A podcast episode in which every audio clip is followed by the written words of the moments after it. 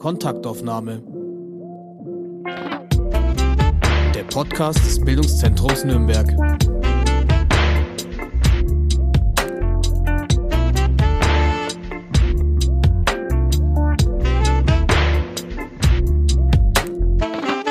Herzlich willkommen zu einer neuen Folge des WZ-Podcasts. Mein Name ist Christina Gleich und ich freue mich heute über meinen Gast, Jean-François Drojac, Theaterpädagoge und Kulturdesigner, Begründer von Kunstdünger und der Nordkurve.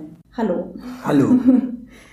Sie sind in ganz unterschiedliche äh, kulturelle Arbeitsbereiche tätig. Deswegen habe ich überlegt, erstmal mit einem Ereignis anzufangen. Und zwar vor circa drei Jahren stand ein Mann vor ihrem Haus und er wollte sehen, wo seine Großeltern in Nürnberg gelebt haben.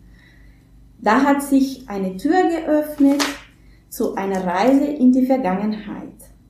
Wer war dieser Mann und was hat diese Begegnung ausgelöst? Also ähm, der Mann heißt Dr. Alain Jesuran und er ist ähm, Bürger Belgiens, ebenfalls wie ich. Ich habe nämlich auch die belgische Staatsbürgerschaft und habe in der gleichen Stadt gelebt wie er und zwar in Brüssel. Und ähm, Alain Jesuran ist Jude und wir haben vor drei Jahren etwa erfahren, dass das Haus, was meine Frau nicht gekauft haben, voraussichtlich, da war es noch nicht klar zu, zu dem Zeitpunkt, entweder nur unter Wert verkauft wurde vor der Machtergreifung Hitlers oder aber sogar ähm, zwangsverkauft wurde. Wir wussten es nicht genau und für uns war das ein Schock, weil wir einfach uns auch die Frage stellen mussten, ob ähm, das Eigentum, was wir erworben haben, zumindest ethisch nicht unseres mhm. ist. Also es war erstmal ein Schock, ähm, wo wir dann bald gemerkt haben, dass es wichtig ist, der Geschichte nachzugehen. Und wie haben Sie, wie sind diese Geschichte dann nachgegangen? Ja, also zunächst einmal ähm, war war das eine, ein, ich habe eine Woche gebraucht, um es einzuordnen. Also an dem Tag, wo Alain Jesurand bei uns vor der Tür stand, war ich ähm, als Kuratoriumsmitglied ähm, einer Stiftung in der israelitischen Kultusgemeinde in Nürnberg, also zum gleichen Zeitpunkt, als er kam. Und da hat uns der ähm, Vorsitzende von der Kultusgemeinde hat uns erzählt, dass eben die Geschichte zwar sehr gut aufgearbeitet ist nach der Machtergreifung des, des Nationalsozialismus, aber die Zwangsenteignung, die Repressalien vor der Machtergreifung, dass das nicht richtig aufgearbeitet ist, aus seiner Sicht. Also das heißt, mit diesem Eindruck bin ich nach Hause und plötzlich war das das Thema. Also die Geschichte Europas ist in unsere Privaträume eingestürmt, sozusagen. Zudem ist es so, dass ähm, zu dem Zeitpunkt ähm, meine Frau war da und hat ihn, ähm, den Alain Jesuran, willkommen geheißen. Ähm, was auch zu dem Zeitpunkt äh, mich bewegt hat, ist, dass Alains Familie, also sein Großvater, von Polen nach äh, Nürnberg gezogen ist, während mein Großvater, der ebenfalls Pole ist, deswegen heiße ich auch Droschak, nach Brüssel ist und nach ähm, dann in den Kohlebergbau ähm, von Charleroi in der Region ähm, gearbeitet hat. Während dann ähm, die Familie Jesuran von Nürnberg nach Belgien geflüchtet ist dort im Untergrund äh, sein musste, während mein Großvater auch in den Untergrund musste, weil als Pole man damals ähm, eben von den Nazis, als die Belgien in Belgien einmarschiert sind, genauso ähm, in, in, in Haft genommen wurden. Und ähm, diese Verstrickungen oder diese Ähnlichkeiten der Geschichten der, unserer Ver Verwandten oder Vorfahren, das hat das Ganze sehr persönlich gemacht. Da hätten wir natürlich uns Gedanken machen können, ähm, ein, ein Institut zu befragen, ein, ob sie für uns Recherchen machen können. Sicherlich wäre der eine oder andere historisch äh, Interessierte begeistert gewesen, anhand so einer Situation rauszufinden, was ist denn da genau passiert. Aber wir haben uns dafür entschieden, dass wir ähm, Schülerinnen und Schüler ähm, aus dem Dürer-Gymnasium einladen, ein P-Seminar zu machen, mit der Bitte, ähm, einfach so viele Informationen zusammenzufinden, zusammenzubringen, damit die Familie Jesuran ähm, die Situation einordnen kann, was tatsächlich damals passiert ist, denn ähm, die Familie Jesuran hat ähm, zwar immer bruchstückhaft von, von der Verwandtschaft immer erfahren, was hätte das sein können und auch widersprüchliche Zahlen der ähm, Jahreszahlen der, der, der Flucht. Aber ich glaube, in so einer Situation war das das Wichtigste, dass ähm, die Familie einfach Fakten bekommt. Was ist denn wirklich passiert? Und für uns war das nämlich auch wichtig, um zu wissen, welche Verantwortung wir als Familie gegenüber der Familie Jesuran haben, also die Familie Droja gegenüber der Familie Jesuran.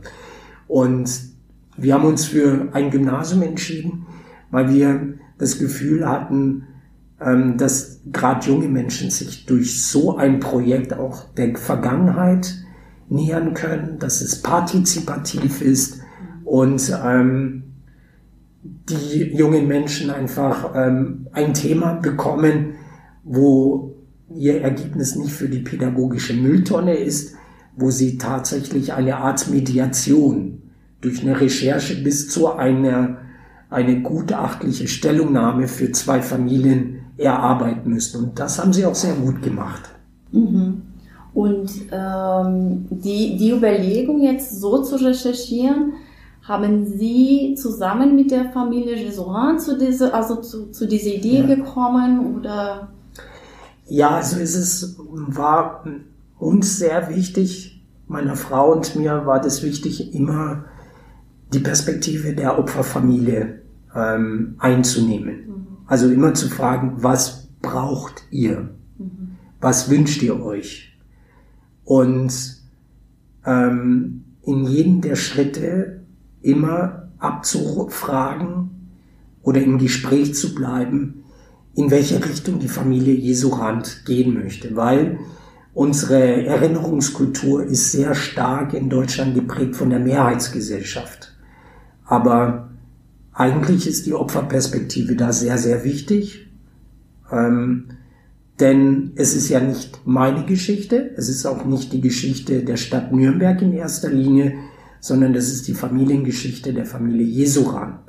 Und wir wissen auch auf, aufgrund von, von, von Erfahrungen aus anderen ähm, Holocaust-Überlebenden, dass sich Traumatisierungen über Generationen hinweg weiter vererben. Also man sagt zum Beispiel, dass die erste Generation gar nicht sprechen konnte. Die zweite Generation ist die Generation der Therapie, also die mhm. ganz viel spüren, was, was im, in, in, in der ersten Generation nicht mehr gespürt wurde. Ähm, sie müssen einen Weg finden, mit diesen, mit diesen Emotionen umzugehen, ohne es selbst erlebt zu haben. Die dritte Generation ist frei, darüber zu sprechen. Und die vierte Generation ähm, ist, ähm, kann Entscheidungen treffen, un, mehr oder weniger unabhängig davon, was die Vorfahren erlebt haben. Also wir reden davon, dass wir mit der Familie Jesuran ähm, die zweite Generation, Alain Jesuran gehört zur zweiten Generation nach dem Holocaust. Ähm, seine Kinder sind die dritte Generation und ähm, es ist nicht nur ein politisches, soziologisches Projekt gewesen, sondern auch ein psychologisches. Und da ist es ganz wichtig, die Menschen, die es betrifft, immer wieder zu fragen, wie weit willst du gehen? Was willst du dir gern anschauen? Und dass diese Menschen die Kontrolle darüber haben, über einen Prozess. Und Erinnerungskultur, wenn sie ähm, das beachtet und beachten will, dann ist es ganz wichtig, immer die Perspektive der Menschen im Auge zu haben und diese Perspektive einzunehmen. Deswegen haben wir immer wieder gefragt, was wünschst du dir? Möchtest du lieber ein Professor oder könntest du dir vorstellen, mit jungen Menschen das zu machen? Und der war immer, ähm, hat sehr stark gesteuert, in, in welche Richtung er gehen mhm. möchte. Mhm.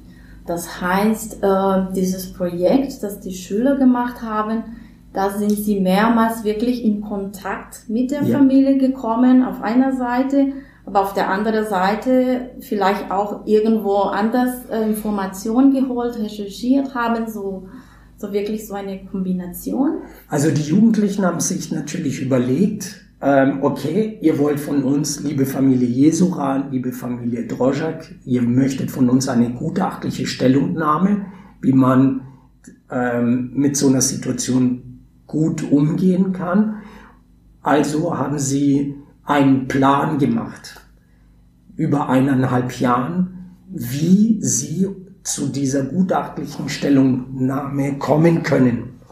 Und dazu hat es gehört, dass man Interviews mit der Familie Jesuran gemacht hat, dass Begegnungen stattgefunden haben, sowohl hier in Nürnberg als auch in Belgien, dass die Jugendlichen haben recherchiert, sie sind in die Archiven ähm, der Stadt Nürnberg und darüber hinausgegangen. Es gab Internetrecherchen und aus allen diesen Puzzeln haben sie versucht, die Geschichte der Familie zu rekonstruieren. Mhm. Und die, diese Geschichte äh, ist äh, zu einem Comic geworden. Ja, die Jugendlichen haben ähm, dann ab der Hälfte, also nach ungefähr acht, neun Monaten, haben sie angefangen, ähm, sich Gedanken zu überlegen, ja, was machen wir denn mit den Recherchenergebnissen? Wie wollen wir das präsentieren? Ähm, und haben gemerkt, es gibt ähm, zwei Möglichkeiten. Ein Booklet, also ein Buch ein, mit den Ergebnissen, mit allen Dokument, ähm, Originaldokumenten natürlich fotokopiert mit hineinzunehmen, mit deiner Zeitachse, ähm, auch mit der gutachtlichen Stellungnahme. Das ist auch geschehen. Das ist ein Buch von ungefähr 50 Seiten, das sie erarbeitet haben.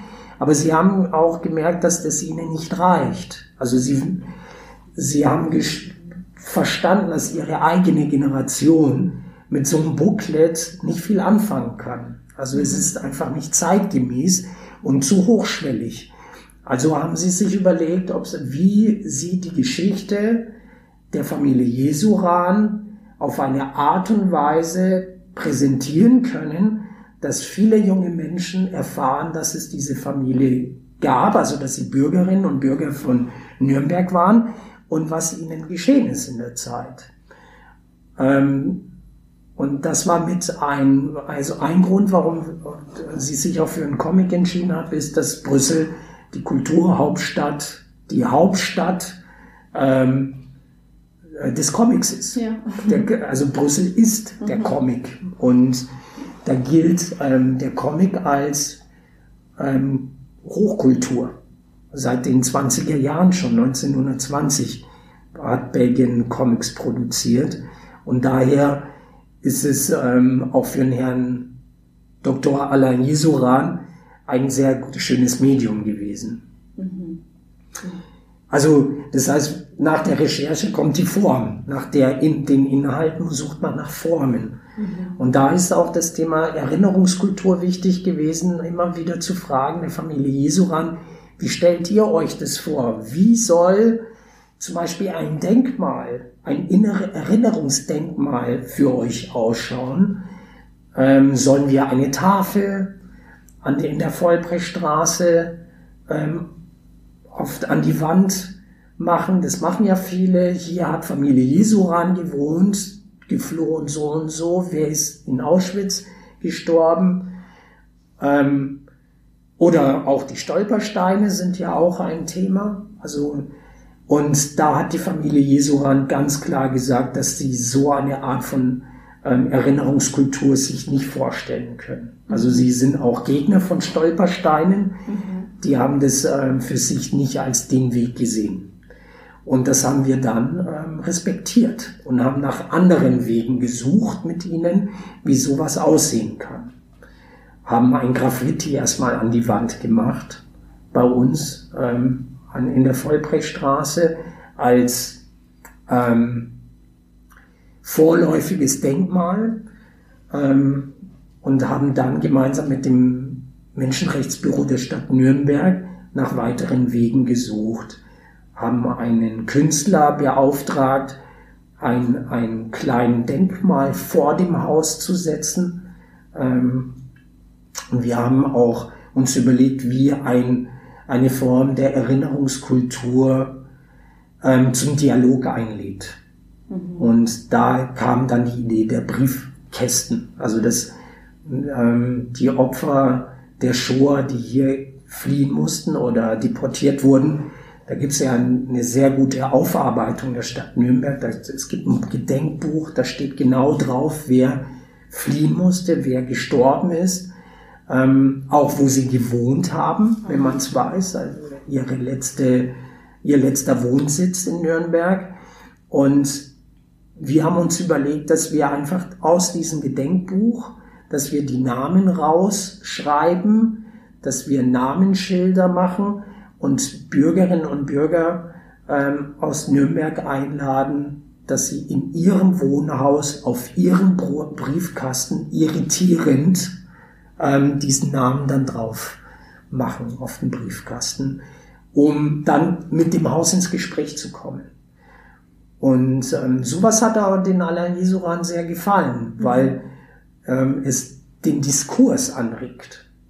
Und zwar auf eine Art und Weise, wie er sich das vorstellt. Also es wurde nicht ihm überstülpt oder seine Familie, sondern es war seine, sein, sein Wunsch, sein Interesse, das dann so zu gestalten. Natürlich im Dialog mit uns, weil wir auch immer Ideen entwickelt haben, aber er hatte immer das Vetorecht und hatte auch das Recht, auch Ideen einzubringen.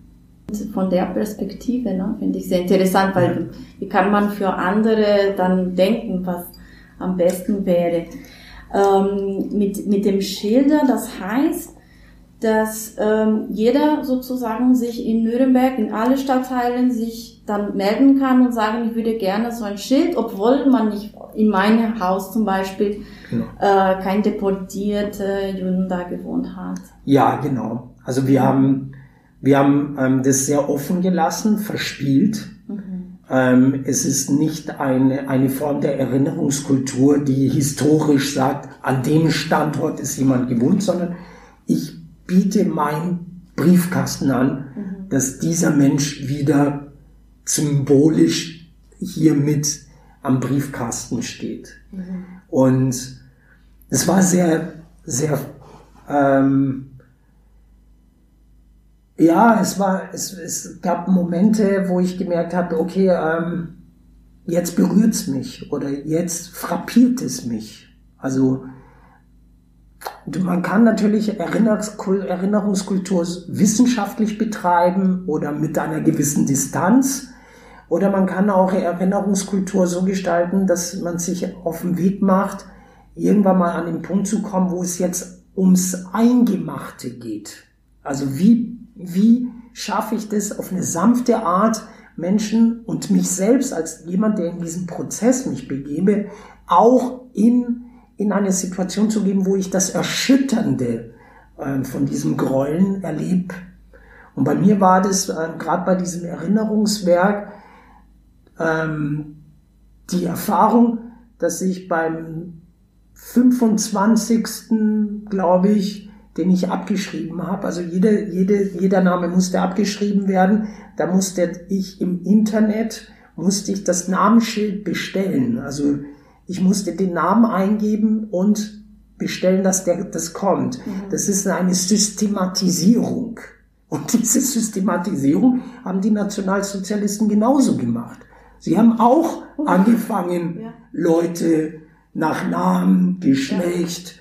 Was hast du für einen Besitz gehabt, bis zur Ermordung wurde alles archiviert. Und ich, ja, der eigentlich das andere will, benutze genauso die gleiche Form der Systematisierung, der Objektivierung dieser Opfer, zwar um ihnen, ihnen zu gedenken, und in diesem Moment hat es mich so erschüttert, dass, dass ich genauso angefangen habe, ähm, diese Menschen systematisch ähm, zu behandeln. Und ich glaube, dass Erinnerungskultur im 21. Jahrhundert das immer wieder durchbrechen muss. Diesen Moment, wo man diese Systematisierung beginnt, die Objektivierung einer, eines subjektiven Leides. Also diese, diese, diesen Zustand immer aufrechtzuerhalten, soweit es möglich, dass wir wissen, das sind Subjekte gewesen. Mhm. Und es ist kein Objekt, keine Systematisierung. Und bei mir war das dann bei, ich glaube, Nummer, ich sag's jetzt einfach mal ganz mhm. krass, Nummer 25, mhm. wo ich dann das Foto gesehen habe von einem Mädchen, das so alt war wie meine Tochter. Und ich dann gemerkt habe, das könnte meine Tochter gewesen sein. Und dann habe ich geweint. Ja. Weil ich, und plötzlich hat, ist das alles aufgebrochen. Und dann ist mir klar geworden, was, was ich das systematisiere. Danach habe ich trotzdem die Namen eingegeben, aber mit einer anderen Haltung. Mhm. Es geht um die Haltung, warum ich etwas mache und nicht nur, dass ich das mache. Und ähm, das war ein sehr bewegender Moment. Also ähm, wo ich für mich gemerkt habe, es reicht nicht einfach zu erinnern. Ich muss mich dem aussetzen.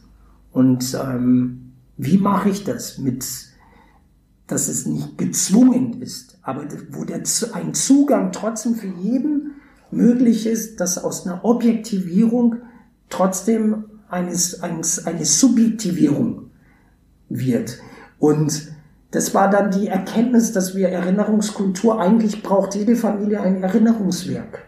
Jede Familie, anstatt, wie willst du das machen, ne, bei Millionen Opfern? Mhm. Es ist nicht so einfach. Mhm. Aber eigentlich braucht jede, jede Familie, bräuchte ein, einen, eine Möglichkeit und eine Begleitung, wenn sie sich das wünscht, dass für sie ein Erinnerungswerk für ihre Vorfahren ein Erinnerungswerk gestaltet wird.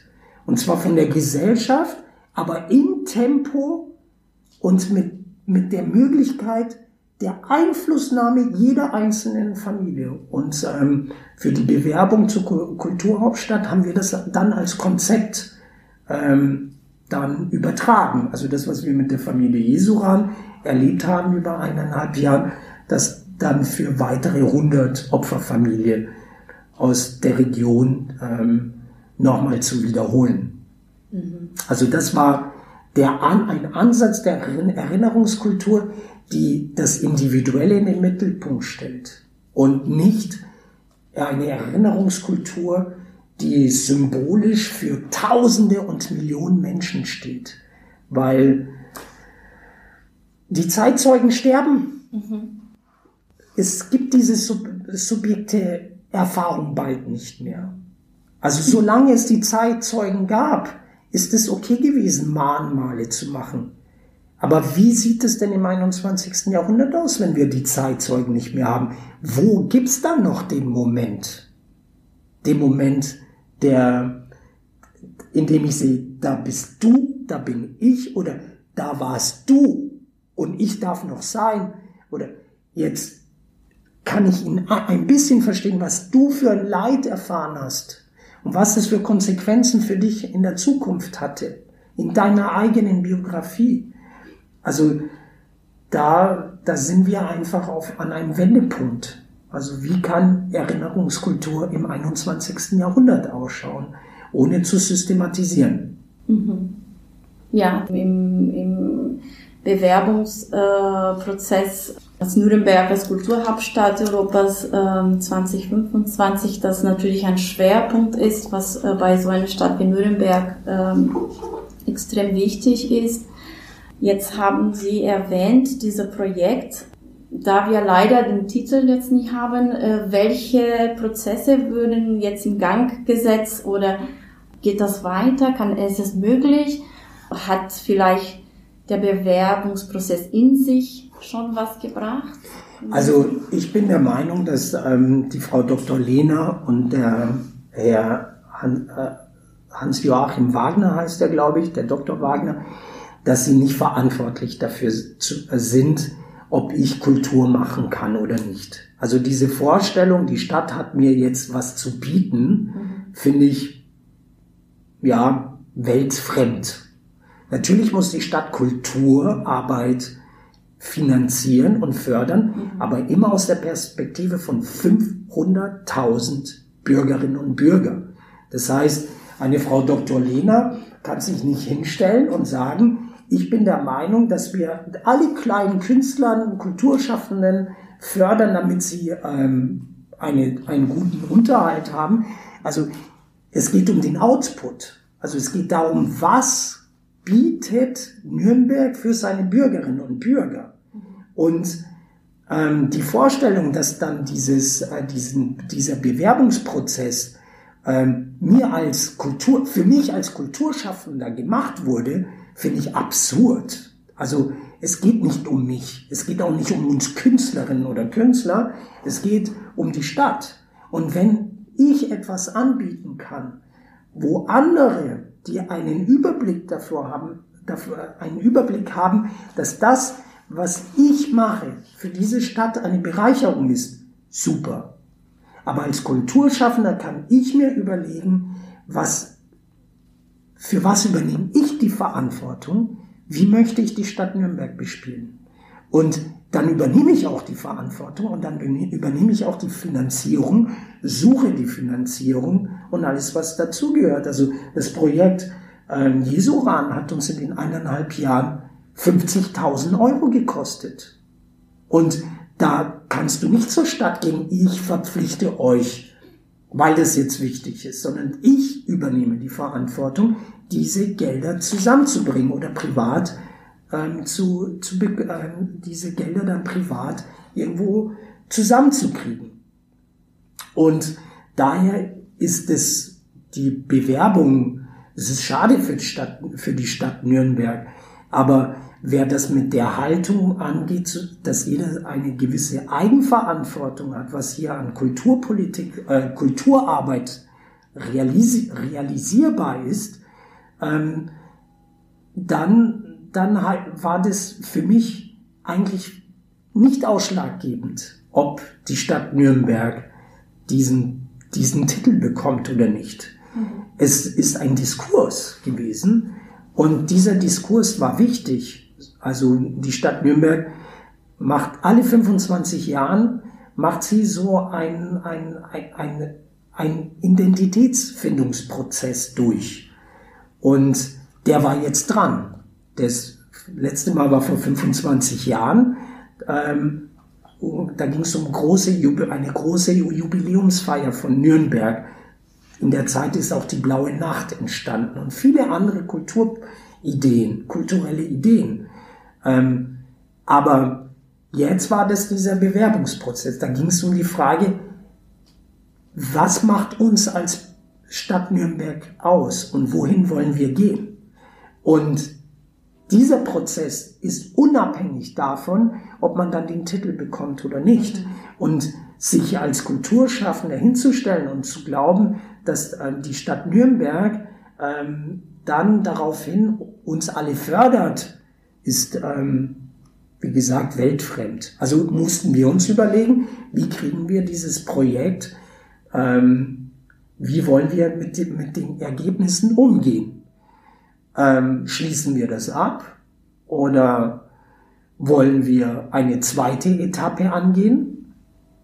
Und haben es recht früh entschieden, dass wir den Comic in so vielen Sprachen wie möglich übersetzen lassen wollen.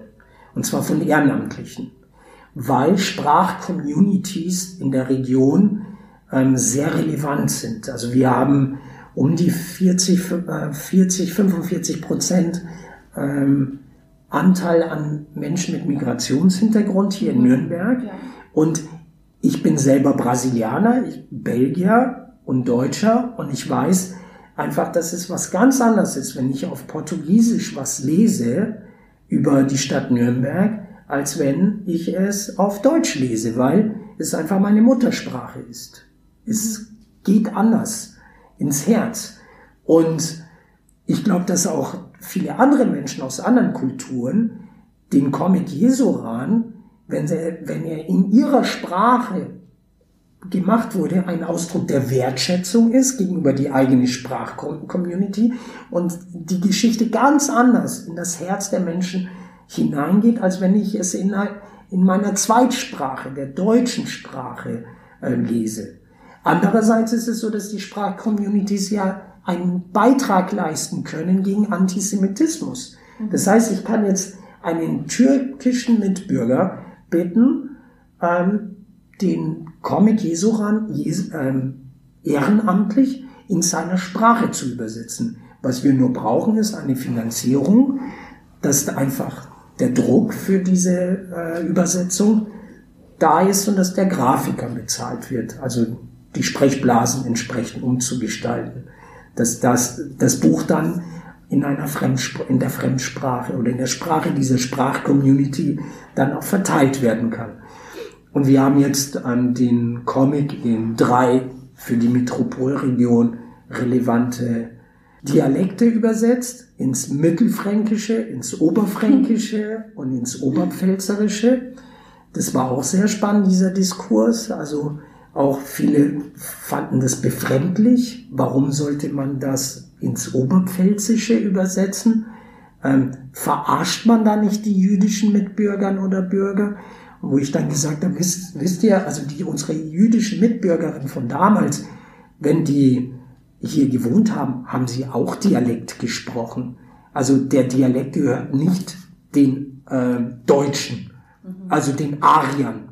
Und, und wenn man die Filme sich anschaut über die Nationalsozialismus, dann werden Juden oftmals in Hochdeutsch oder in Jiddisch mit deren Klamotten und Kleider präsentiert, entweder als Hochintellektuelle oder orthodox, jüdisch orthodox. Und die, die Nationalsozialisten sprechen entweder bayerisch oder ähm, auch sehr ähm, eloquent. Aber ich möchte gern mal einen Film sehen, zu, zu der Zeit aus dem Nationalsozialismus, wo ein Jude bayerisch gesprochen hat. Hm. Da wird getrennt. Mhm. Ja, und diese Trennung heißt, du gehörst nicht zu uns. Ja. ja. Und wenn wir jetzt den Comic aber ins Bayerische übersetzen, Oberbayerische oder ins Mittelfränkische, sagen wir damit was. Wir sagen, die haben unter uns gelebt. Oder besser gesagt, ihr habt unter ihnen gelebt. Und es, ähm, dass das Menschen waren, die hier genauso Dialekt gesprochen haben. Und das gleiche gilt auch fürs Türkische oder Chinesische. Und wir haben, insgesamt haben wir den Comic jetzt in zehn Sprachen übersetzt oder übersetzen lassen von Ehrenamtlichen. Und jedes Jahr sollen es weitere werden. Also sollen immer mehr. Also das heißt, die Idee ist jetzt nicht nochmal einen neuen Comic zu produzieren, sondern eben dafür zu sorgen, dass einfach im Laufe der nächsten Jahren dieser Comic für ganz viele Sprachcommunities zur Verfügung stehen und sie dort als Wanderbücher zu verteilen, dass jemand ein Buch liest und es dann weitergibt und weitergibt und weitergibt. Und wir haben den Comic auch der bayerischen Staatsregierung geschenkt, also dem bayerischen Staat. Und die Landeszentrale für politische Bildungsarbeit wird den Comic in, ähm, jetzt nochmal auflegen so dass alle Schulen in ähm, Bayern den sehr, sehr, sehr, sehr günstig ähm, erhalten kann für den Unterricht. Und die haben didaktisches Material auch entwickelt dazu, dass Lehrkräfte den Comic tatsächlich nutz nutzen können im Unterricht. Welche Fragen, welche Übungen kann man rund um diesen Comic machen?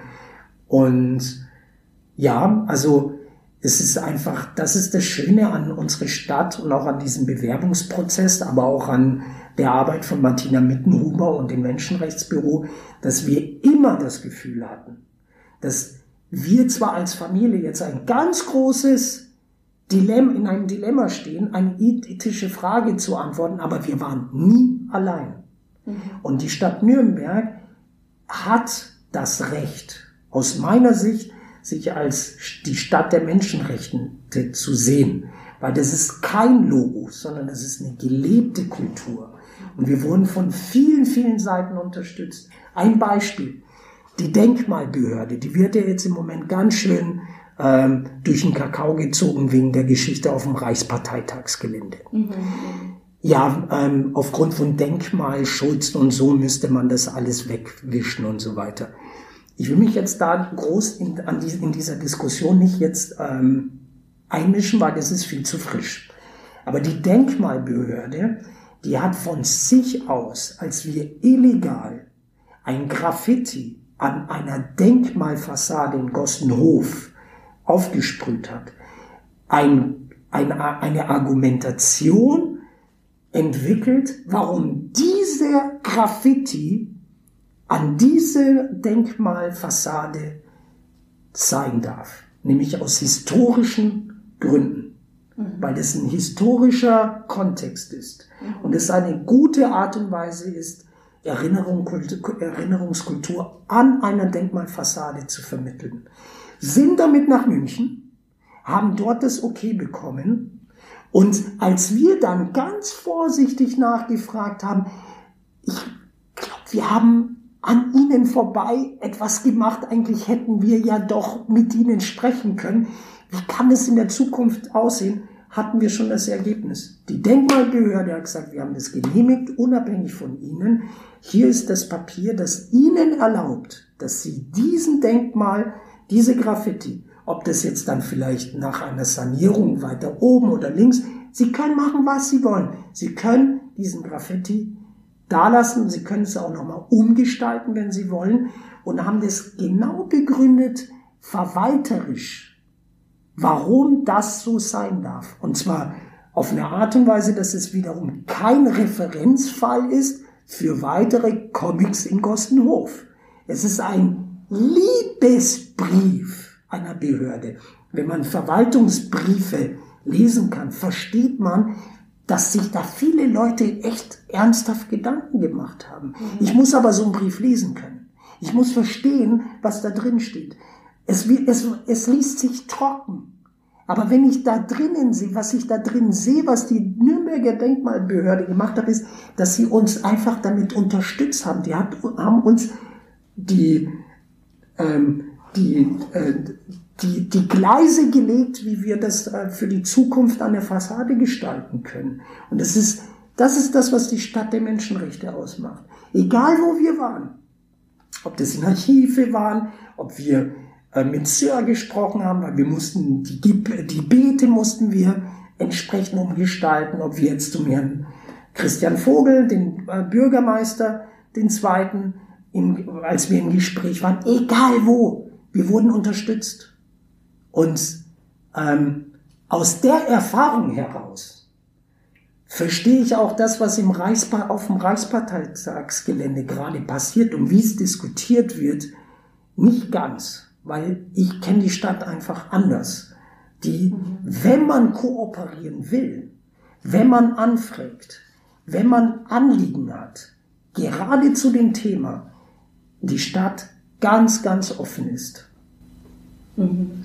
Aber heißt das dann äh, wirklich, dass so diese Interventionen, diese, diese Aktionen äh, als äh, Diskussionsanstoß äh, immer eine Rücksprache brauchen mit der Stadt? Soll das einfach frei passieren? Ist alles erlaubt, was nicht erlaubt ist? Ich denke, das ist ein gesellschaftlicher Diskurs, der jetzt gerade stattfindet. Mhm. Ähm, da ist die, da möchte ich mich jetzt nicht rauswagen mit, ähm, mit irgendwelchen ähm, Beurteilungen, mhm. weil ich glaube, dass wir zum jetzigen Zeitpunkt alle nicht genau wissen, was passiert ist und warum die Stadt eine Anzeige gemacht hat und wer wie was. Vielleicht haben sie auch einen Fehler gemacht und so weiter und so fort. Es ist sechs, sieben Tage her. Also ja, es, da ist die Stadt einfach überrumpelt letztendlich. Und ähm, aber eins fehlt mir in der Diskussion: die, die, die ähm, Perspektive der Opfer des Faschismus. Was halten die von dieser äh, Malerei auf dem Reichsparteitagsgelände? Wer ist gerade dabei zu diskutieren? Ist es die Mehrheitsgesellschaft? Wir diskutieren, die einen sagen, das ist doof mit der Anzeige und die anderen sagen vielleicht, das ist vielleicht berechtigt mit der Anzeige und die anderen sagen, na ja, ähm, da sieht man, wie, wie, wie Nürnberg mit Kunst- und Kulturprozesse umgeht. Es werden so, so viele Sachen gerade äh, diskutiert, die sicherlich ihre Relevanz haben. Aber das ist die Falle. Wir reden gerade über den Nationalsozialismus. Wir reden darüber, dass da Menschen gestorben sind. Für viele ist es ein abstrakter Diskurs. Mhm. Aber es gibt Menschen, die haben ihre Vorfahren nicht kennenlernen dürfen, weil sie umgebracht wurden. Was denken die denn dazu?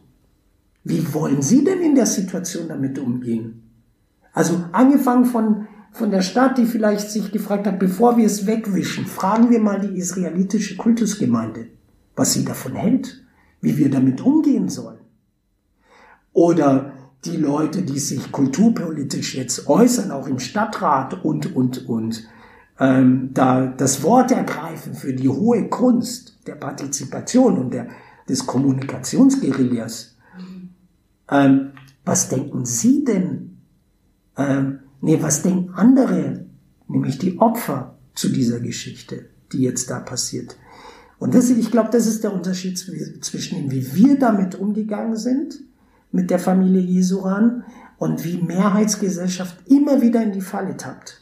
Nämlich, es fehlt der Perspektivwechsel, nämlich zu den Opfern. Und die mit einzubeziehen, ist bei so einem Thema ganz, ganz wichtig. Mhm. Und so ist die äh, Zukunft der Erinnerungskultur in dem äh, man immer wieder zu, zu der Rolle von der Opfer geht und im Gespräch ist. Ja, und die nächste Generation nach der Zeit, äh, nach den Zeitzeugen. Also mhm. wir haben zum Beispiel, wir hätten auch irgendwelchen hochkarätigen Leuten fragen können, wie gehen wir damit um. Aber wir haben uns die Frage gestellt, was sagt denn jetzt die vierte Generation nach der Shoah dazu? Also ich gehöre zur dritten Generation. Mhm. Also die jungen Menschen, jetzt 14, 15, 16. Was sagen die denn dazu? Wie stellen sie sich Erinnerungskultur im 21. Jahrhundert vor? Und wie stellen sich die Opfer des Nationalsozialismus mhm. das vor? Und noch toller wäre es, wie stellen sich die vierte Generation der Nachfahren der Holocaust-Opfer wie stellen die sich Erinnerungskultur vor? Das wäre noch die Krönung, weil sie nämlich beides in sich haben. Die Offenheit für die Zukunft mit dem Wissen, dass das, was da passiert ist, ihr eigener, ihre eigene Familiengeschichte geprägt hat. Mhm. Ich überlege ähm, auf der anderen Seite diese, diese Projekte, äh, dass die Schüler gemacht haben, zum Beispiel sich mit diesem Thema zu beschäftigen, ähm, die Jugendliche selber sich gefragt haben auch, was hat meine Familie in der Zeit gemacht, was haben meine Vorfahren, weil das wird sofort ne, mein Thema, in dem ich mich damit beschäftige. Ja, also ich, es, es ist Genau, ich muss mich dann damit auseinandersetzen. Ich muss mir die, ich muss ja irgendwann eine Position finden. Bin ich schuld? Bin ich nicht schuld? Ähm, diese Frage lässt sich auch ganz klar klären, wenn ein Herr Dr. Alain Jesuran dasteht und den Jugendlichen sagt, ihr seid nicht verantwortlich für das, was eure Vorfahren gemacht habt oder nicht. Also, das ist, das ist das Schöne in diesen Begegnungen, dass die Antworten vielleicht dann auch von einem Herrn Jesu ran kommen und die Jugendlichen dadurch ähm, einen Orientierungsrahmen haben, der ihnen hilft, Entscheidungen für ihre Zukunft zu treffen. Und diese Begegnungsarbeit die wird da an bayerischen Schulen ja sehr gepflegt zu dem Thema. Also Zeitzeugengespräche sind ähm, ein Teil der, des Lehrplans einfach in Bayern und das ist auch gut so. Mhm. Ähm, ich finde auch sehr interessant diese, dieses Übersetzen in, in, in anderen Sprachen, sehr wichtig, weil es ist natürlich die Sichtbarkeit dieser Familien, diese Geschichten. Auf der anderen Seite, wenn ich dann in anderen Sprachen mache ich diese Communities, diese Menschen, die eine andere internationale Hintergrund haben, auch sichtbar. Es gibt auch Syrier, es gibt auch Türken, es gibt auch ähm, Spanier, es gibt Russen, die sich gegen Antisemitismus engagieren. Mhm. Und was ist das? Es ist doch das Beste, wenn ich deren Kompetenzen ähm, an, anfrage. Der Pfarrer, ja, es gibt einen Pfarrer zum Beispiel, der Bischof Bohm, der ist bekannt geworden, weil er im Rahmen einer Veranstaltung der NPD seine Glocken hat läuten lassen. Kirchenglocken. Und deswegen konnte die Veranstaltung nicht stattfinden, weil die Glocken lauter waren als die Lautsprecher von der NPD. Ja, und das ist durch die Medien gegangen. Ja, und was ist das Attraktive daran? Der Bischof hat das benutzt, was er hat gegen den Faschismus, gegen den Antisemitismus. Und was mache ich denn mit einer Sprachcommunity? Ich, äh, wenn, äh, was, was, wie kann ich sie anregen, dass sie ihre Kompetenzen einsetzen gegen Antisemitismus? Und was ist da nicht? Es ist, gibt nichts naheliegender als ihre Sprachkompetenz. Mhm. Und da wird natürlich ein türkischer Mitbürger sagen, cool, Endlich ist meine Sprache hier relevant. Oder der Chinesisch Sprechende oder der Vietnamesisch Sprechende. Und das hat eine Wirkung auf seine Community. Weil nicht die Mehrheitsgesellschaft sagt, wie etwas, auch Prävention stattfindet, sondern es kommt aus den Communities heraus. Und ähm, und damit identifiziere ich mich doch viel, viel mehr äh, mit, mit unserer Stadtgesellschaft, als wenn einfach ein paar Menschen Programme aufstellen und sagen, so hat's zu sein. Und überall muss das so umgesetzt werden. Ich würde gerne jetzt das Thema äh, wechseln. Und zwar, äh, Sie machen Theaterprojekte in Schulen. Welche Themen werden da behandelt? Wie funktioniert das?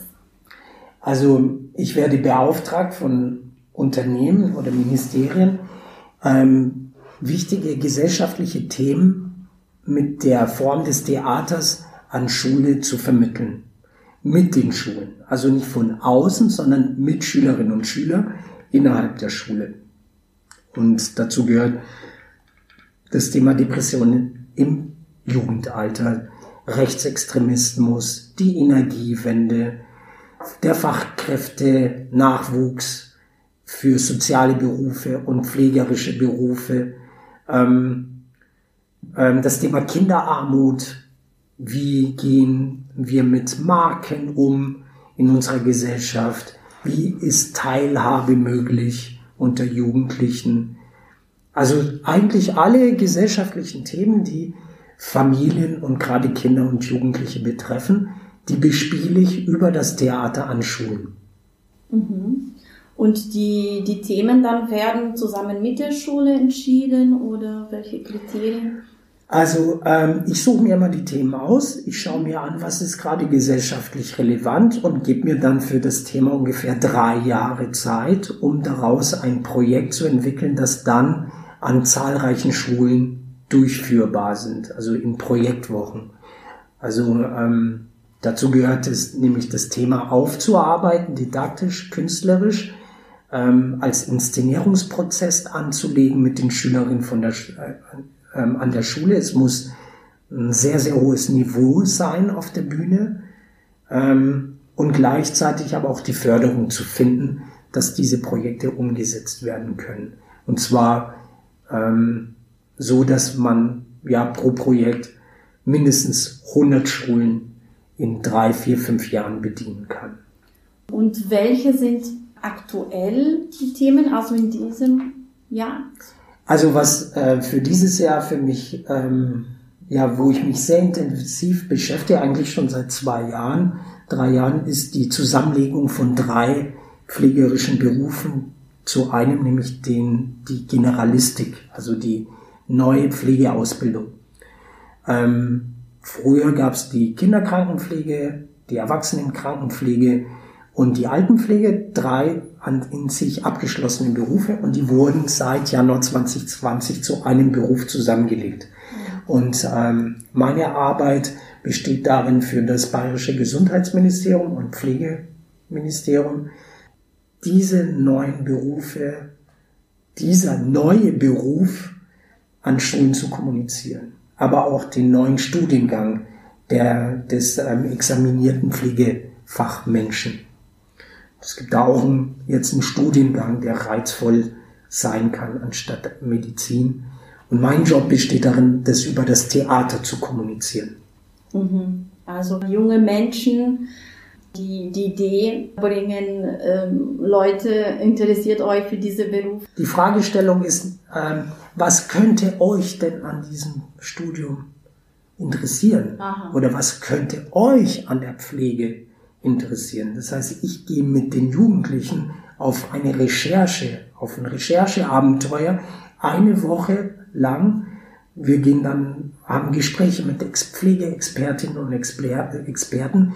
Aber letztendlich ist es so, dass die Jugendlichen dann für sich über die Szenenarbeit sich das Thema journalistisch erarbeiten und das dann ihren Mitschülerinnen und Mitschülern präsentieren. Und auch da ist die Haltung, es geht nicht darum, dass ich irgendwo hingehe und den Kindern und Jugendlichen sage, was sie zu denken haben, sondern ich arbeite das mit ihnen aus, moderierend, was sie an dem Beruf interessant, aber auch nicht interessant finden könnten. Mhm. Und wie ja. kann man jetzt sich das konkret vorstellen? Was passiert da?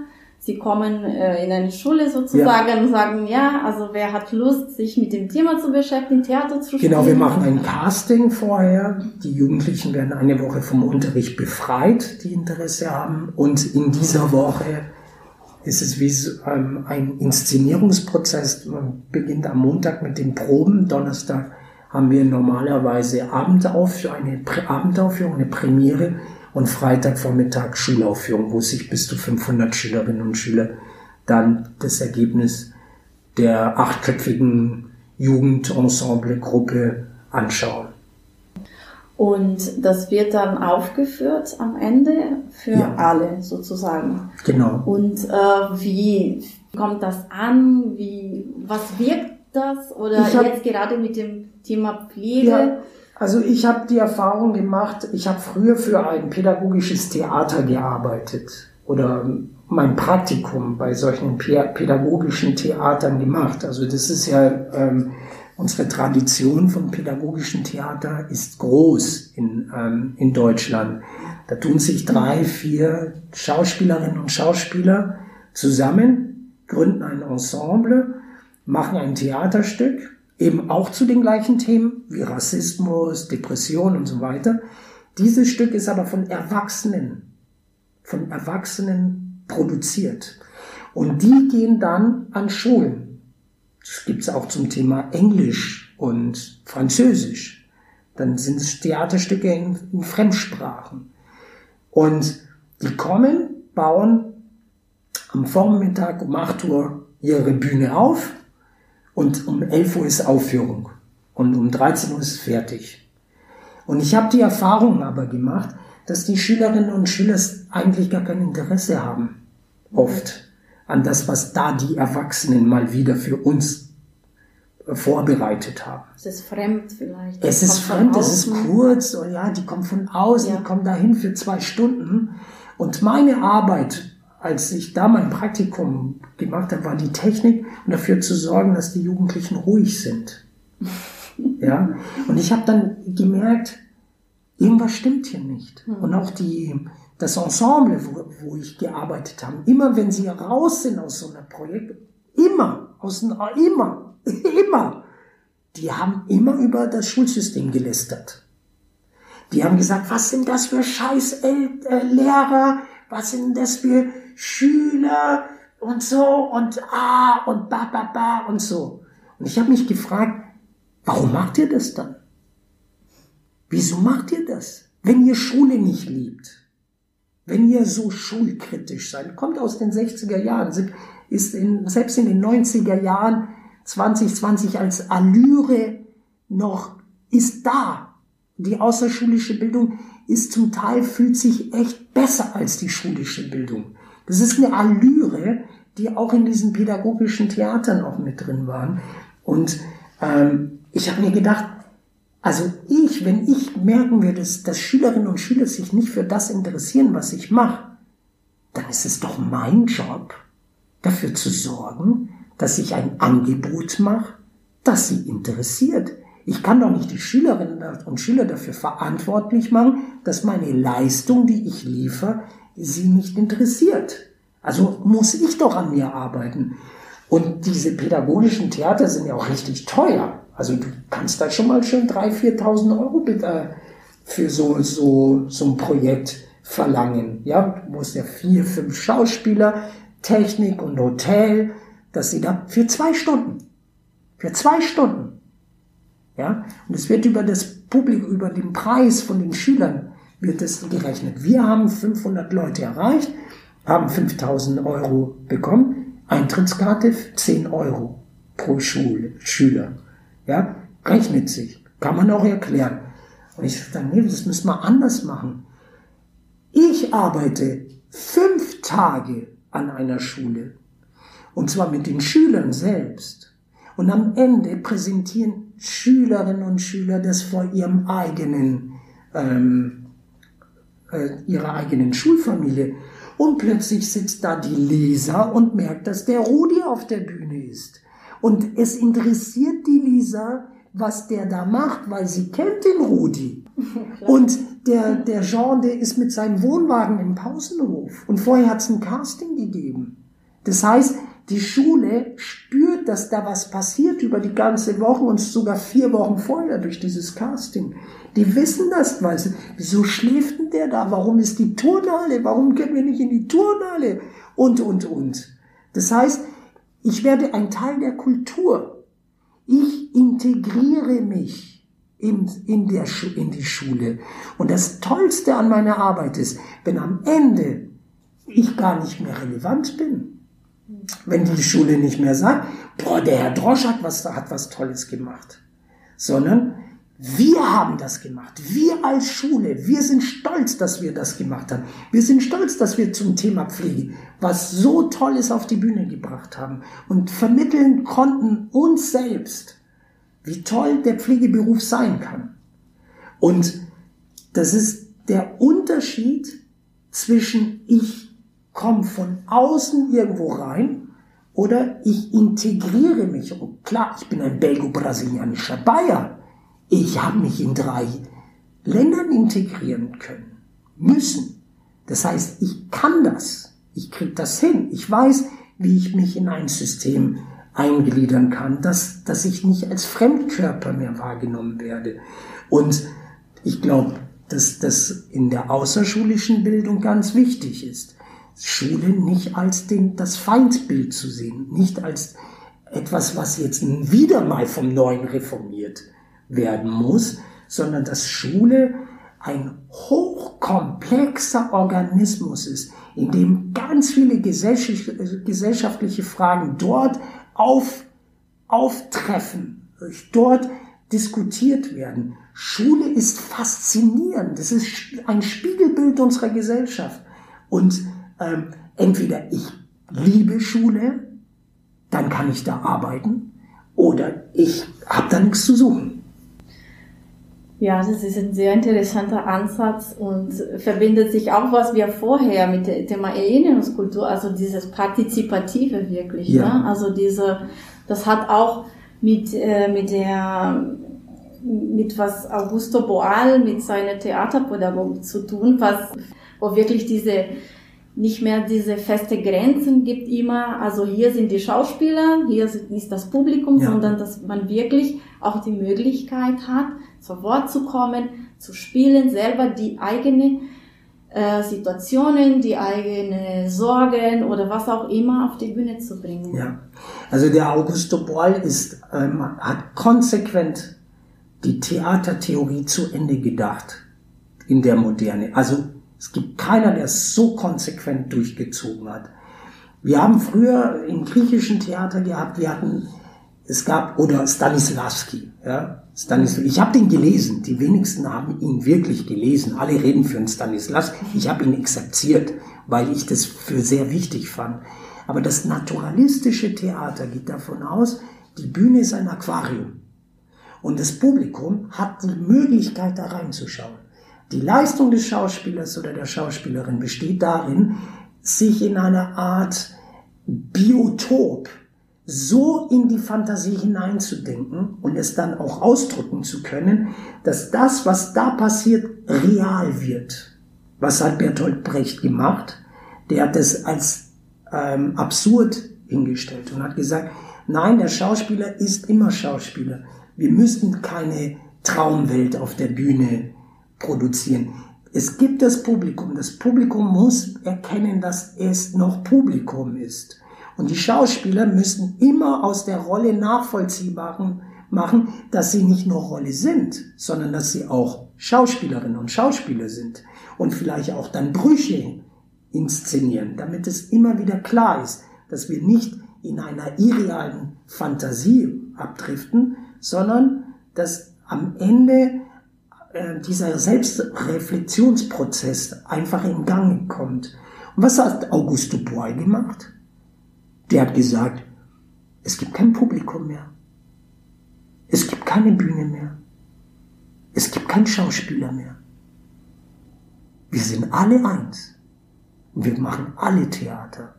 Und viele Leute denken, das hat, ja, der hat das, das Theater in Seminaren, ähm, in den Seminarraum reingeholt. Ja, klar, es gibt viele Leute, die Workshops machen.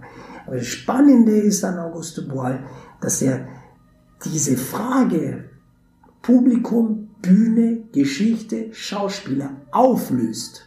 Aber nicht in Psychotherapie, sondern in einem soziologischen Theater, in der Soziologie, in der Politik, immer der, von der Frage, was sagt das uns als, äh, was sagt uns das als Gesellschaft? Nicht um eine Selbstreflexion hin zu, was ist meine Biografie, das interessiert die nicht.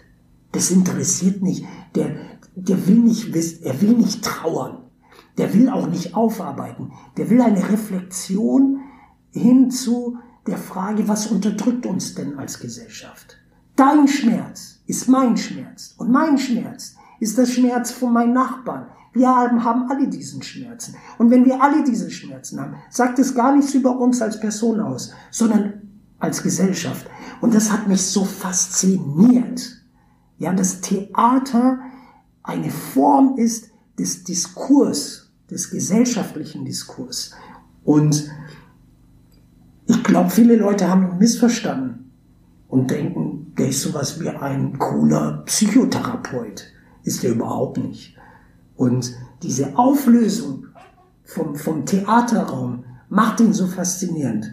Und es spornt mich ganz arg an, an Schulen zu arbeiten aber nicht um therapeutisch zu arbeiten, sondern den Diskurs zu eröffnen und dass dieses Lehrmaterial, was die Lehr Lehrkräfte ihren Schülerinnen und Schülern vermitteln, dass es Momente gibt, in denen sie aufploppen als Erlebnis, als gemeinsames Erlebnis, als, als, als Schulfamilie, dass sie sich mit dem Thema beschäftigen, aber nicht abstrakt nicht objektiv, sondern subjektiv, aber nie, um dann in eine Therapie zu gehen, sondern zu merken, das, was ich jetzt gerade erlebe, das sagt ganz, ganz viel über unsere Gesellschaft und ist veränderbar.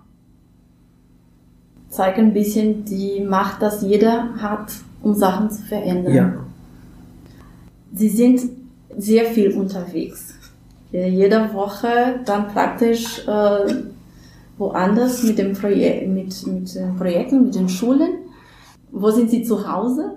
Ich wohne in Gostenhof und ich habe einen Wohnwagen, einen Tourwagen. Da ist mein Büro und alles dabei. Mhm. Und wenn ich auf, in Bayern auf Tour bin, dann übernachte ich in Schulen, in diesen Wohnwagen. Also eigentlich wie so ein Zirkus, ne? so kann man sich das vorstellen. Da ist die ganze Bühnentechnik habe ich in meinem mhm. großen Auto und aber auch den Tourwagen. Also teilweise fest in Gostenhof, teilweise sehr mobil mit einem mobiles Zuhause sozusagen. Ja. Hat das vielleicht auch mit dem, haben Sie gesagt, belgo-brasilianische ja, ja, Feiern? da haben wir zumindest noch zwei Kulturen gemeinsam. Hat das vielleicht auch damit zu tun, diese? Ja, also meine Mutter ist Physikerin und ähm, sie hat ähm, in ein Stipendium bekommen nach Brüssel und von Brüssel ist sie dann ans Max Planck nach München. Und ich habe mal gezählt, ich glaube bis zum meinem 16. Lebensjahr war ich an über elf Schulen. Das heißt, ich habe mich immer wieder verabschieden müssen, bevor ich angekommen bin. Und es gibt eine soziologische Studie zu Menschen wie mich, ähm, das ähm, man nennt solchen Menschen Global Nomads. Das heißt, die innerhalb ihrer Sozialisierung nicht verortet sind. Das sind Militärangehörige, Missionare, Botschaftskinder, ähm, Menschen, ähm, Kinder von Unternehmensmitarbeiterinnen, ähm, ähm, die für große Unternehmen immer wieder woanders eingesetzt werden. Und die haben ähm, eine Sozialisation erlebt, die anders ist als jemand, der auf dem Land beispielsweise, um es zu überspitzen, ähm, bis zum 18. Lebensjahr einfach in einer Familie gelebt haben, an einem Ort. Es gibt immer eine übergeordnete Idee, die uns immer wieder dazu bringt, weiterzuziehen, weiterziehen zu müssen. Meine Eltern mussten mir immer wieder erklären, dass da irgendwas von außen bei uns war das der brasilianische Staat, der es erlaubt, uns, ähm, uns dazu bringt, dass wir weiterziehen müssen. Für eine große, tolle Idee. Also das heißt, bis zu meinem 16. Lebensjahr habe ich von diesem, das habe ich sozialisiert. Es gibt irgendwo eine tolle Idee. Bei Militärsangehörigen ist es was anderes. Und für Missionare ist es halt der Jesus. Ne? Wir müssen die frohe Botschaft weitergeben. Aber vom Prinzip her, egal was es ist, es gibt immer etwas von außen, das uns nach, dazu führt, dass wir weiterziehen. Die zweite ähm, Sache, die mich ausmacht, ist, ich kann sehr schnell Kontakt zu jemand bekommen, ich möchte mit den Menschen alles sofort erleben, weil es sein kann, dass man sich übermorgen wieder voneinander verabschieden muss. Hm. Das heißt, die Erfahrung, die ich gemacht habe, ähm, hat nicht dazu geführt, dass ich einen Abstand bekommen habe, sondern ähm, dass ich schnell alles mit einem Menschen erlebe sollte, bevor man sich wieder voneinander verabschieden muss. Also ein intensives Leben zu führen. Das mhm. ist ein Teil davon. Ähm, aber auch ähm, nicht an einem Ort lang sein zu können. Und ich habe eine Frau geheiratet, die ähm, hier auf dem Land gelebt hat, in Hetzlis ähm, bis zu ihrem 18. Lebensjahr, die eine komplett andere Sozialisation hat. Und es für Menschen, für mich ist es ganz schwierig, eine Partnerin oder einen Partner zu finden, der ähnlich eh tickt. Also der mit auf Reisen geht. Das ist gar nicht so einfach. Und ich musste mir lange überlegen, ob ich vielleicht pathologisch bin. Bis ich für mich verstanden habe, bis ich diese Global Nomads oder manche nennen es auch The Third Culture Kit. Das ist die moderne hm. ähm, Variante. Also das ist eine andere, eine dritte Kultur. Also nicht ich bin Brasilianer und zugleich Deutsche und Türke oder wie auch immer. Das sind unsere Migrationstheorien, die wir haben, sondern es gibt Menschen für mich, die katapultieren sich raus aus den einzelnen Kulturen. Es gibt eine internationale Kultur, eine Kultur ähm, der Diplomaten, eine Kultur, in der man ganz anders sein Leben organisiert, mit anderen Werte, ähm, Matrixen. Mhm. Ja, wenn meine Frau zum Beispiel, die sagt, sie schaut einen Menschen an und dann tut sie drei Jahre lang diesen Menschen beobachten und dann darf der sich ihr nähern. Ja, bei mir ist innerhalb von kürzester Zeit habe ich den mhm. Kontakt. Ich habe dadurch Enttäuschungen, mhm. weil auch man dann dadurch verletzt werden kann, wenn man mhm. Menschen zu nah aneinander hat. Ich langweile mich auch oft nach einem halben Jahr. Weil ich mit den Menschen schon alles erlebt habe. Während Johanna Verletzungen erlebt, weil sie in der Zeit, bis sie diese Menschen kennengelernt haben, diese Menschen wieder gegangen sind oder die Erwartungen nie erfüllt wurden, die man sich über Lauf, im Laufe der Zeit ähm, aufgebaut hat. Und wir haben sehr viel gerungen, wie wir denn miteinander leben können. Und das Wandern, dass ich meinen Beruf zu einem Wanderberuf gemacht habe und trotzdem wir daheim sind und dass sich das bereichert gegenseitig. Und ähm, das ist echt ein Glück, weil ich einfach als Mensch, der anders sozialisiert ist, und ich will nicht sagen als Brasilianer oder Belgier, mhm. sondern als jemand, der innerhalb seiner Sozialisation einfach ganz andere, einen anderen Orientierungsrahmen hat, was Glück bedeutet, ähm, einfach so einen tollen Menschen kennengelernt habe, wie meine Frau Johanna, die in diesem Spannungsfeld für sich entdeckt, wie bereichernd so ein mhm. Typ ist und ich auch in ihr sehe, wie bereichernd das sein kann, einen solchen Menschen an der Seite zu haben. Aber es war ein langer Weg. Hm, kann ich mir vorstellen. Aber eben, manchmal sind diese Unterschiede die komplementär in einer ja. gewissen Weise. Wir müssen uns leider verabschieden. Äh, ich bedanke mich ganz herzlich für dieses tolle Gespräch. Ebenfalls. Und wünsche wirklich ganz viel Erfolg weiterhin in, in Ihrer tolle Arbeit. Obrigado. E boa tarde. Obrigada também. Tchau. Tchau.